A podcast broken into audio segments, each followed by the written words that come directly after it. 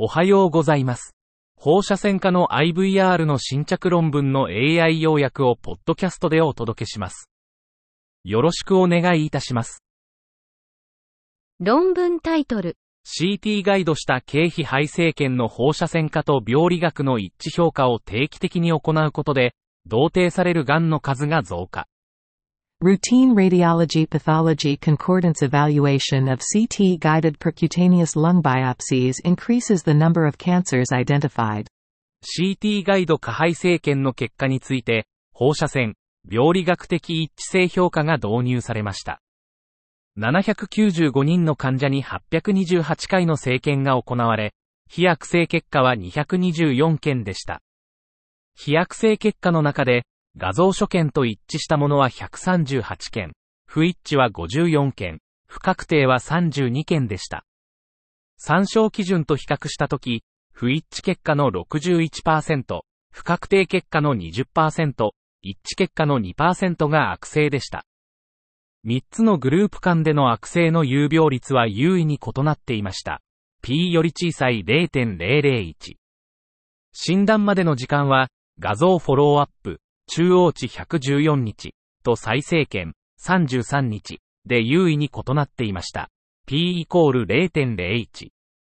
CT ガイド下配生検の放射線、病理学的一致性評価は、悪性疾患の見逃し診断のリスクが高い患者を正確に特定します。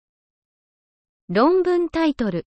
地方の医療システムにおける静脈性潰瘍の治療における超音波とペントキシフィリンの使用に関するガイドラインの不遵守。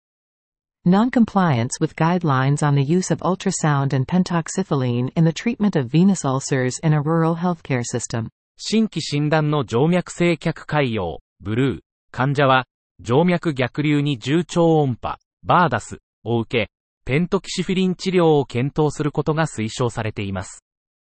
2011年から2020年までの間に診断された2061人のブルー患者を対象に、バーダスとペントキシフィリンの処方率に影響を与える要因を調査しました。バーダス16%とペントキシフィリン0.7%の処方率は低かったです。血管専門医の診察は、バーダスの受診率を5%から38%に大幅に増加させました。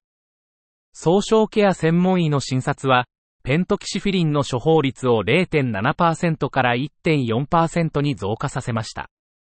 専門医への紹介の増加や、ガイドラインに基づくケアについての診療医の教育が、ブルー患者にとって有益である可能性があります。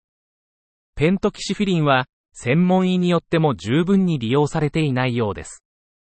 これらの結果が一般化可能かどうかを確認するために、さらなる研究が必要です。